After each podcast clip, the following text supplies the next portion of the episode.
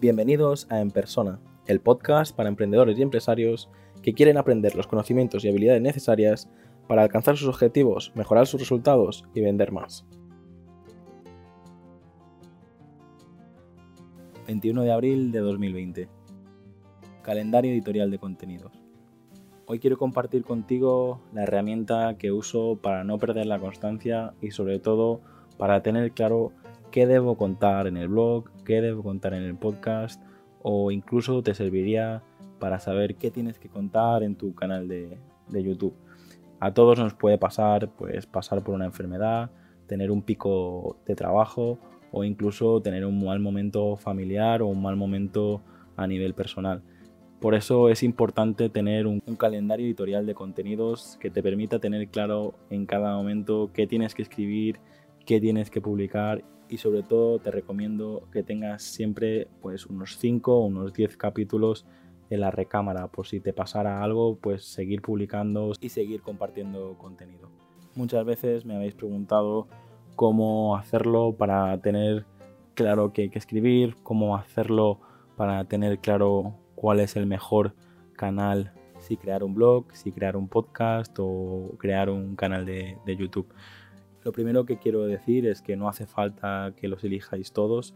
Mm, probablemente lo primero que tenéis que hacer es analizaros a vosotros mismos, tener claro si os gusta más escribir, si os gusta más hablar o no tenéis ningún problema para, poneros enfrente de la cámara y crear el contenido en YouTube.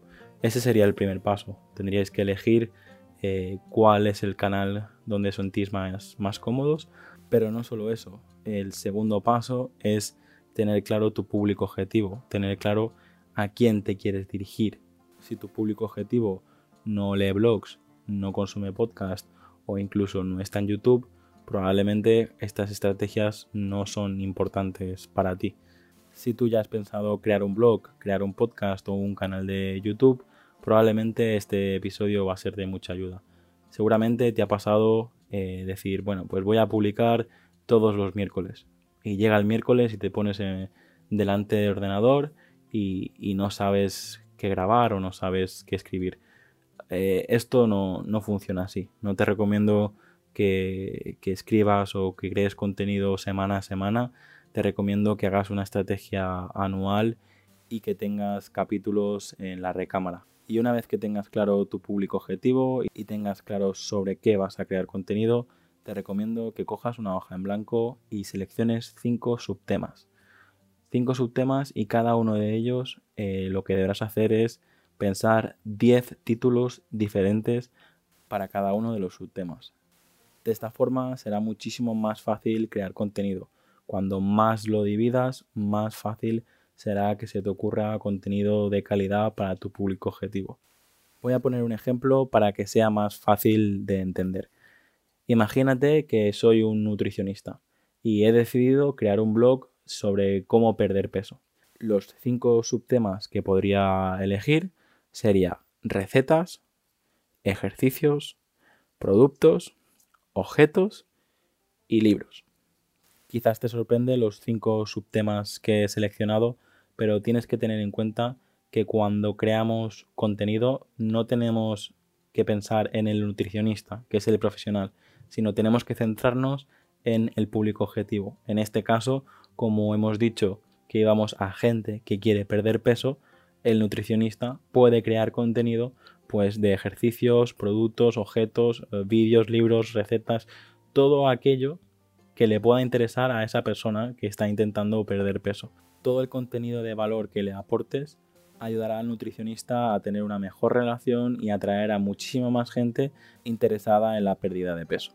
Y una vez tenemos claro cada uno de los subtemas, lo que debemos hacer ahora es elegir 10 contenidos. Pues en el caso de las recetas, ensaladas, cremas y todos aquellos platos, da para llegar hasta 10 para cubrir esta categoría. En ejercicios, lo mismo. ¿Qué ocurrirá cuando tengas los 10 contenidos de cada subtema? Pues prácticamente sin esfuerzo, porque cuando más dividas los contenidos, más fáciles se te van a ocurrir. Lo que tendrás es una hoja que ha pasado de estar en blanco a tener un listado de 50 títulos, un listado de 50 frases que te van a ayudar a superar eh, esa sensación de no tener claro qué tienes que escribir. Y ahora lo que debes hacer es bloquear durante tu semana eh, una hora, dos horas, el tiempo que, que necesites. ¿Por qué 50 títulos y no más o no menos?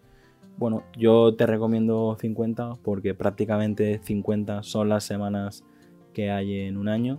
Será muy fácil que crees contenido de manera semanal si ya tienes claro qué es lo que tienes que, compartir en, cada momento. Y ya para terminar te pregunto, ¿qué contenido puedes crear para atraer a tu público?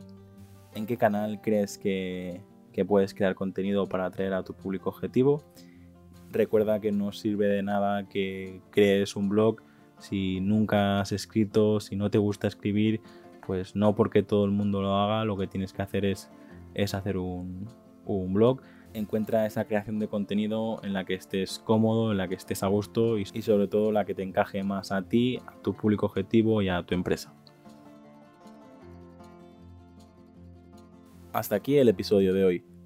Muchas gracias por escucharlo. Si te ha gustado, no olvides compartirlo en redes sociales y suscribirte en iTunes, Evox, Spotify o YouTube.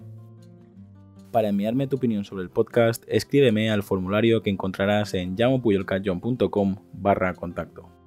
Encuentra este y todos los demás episodios en enpersona.com.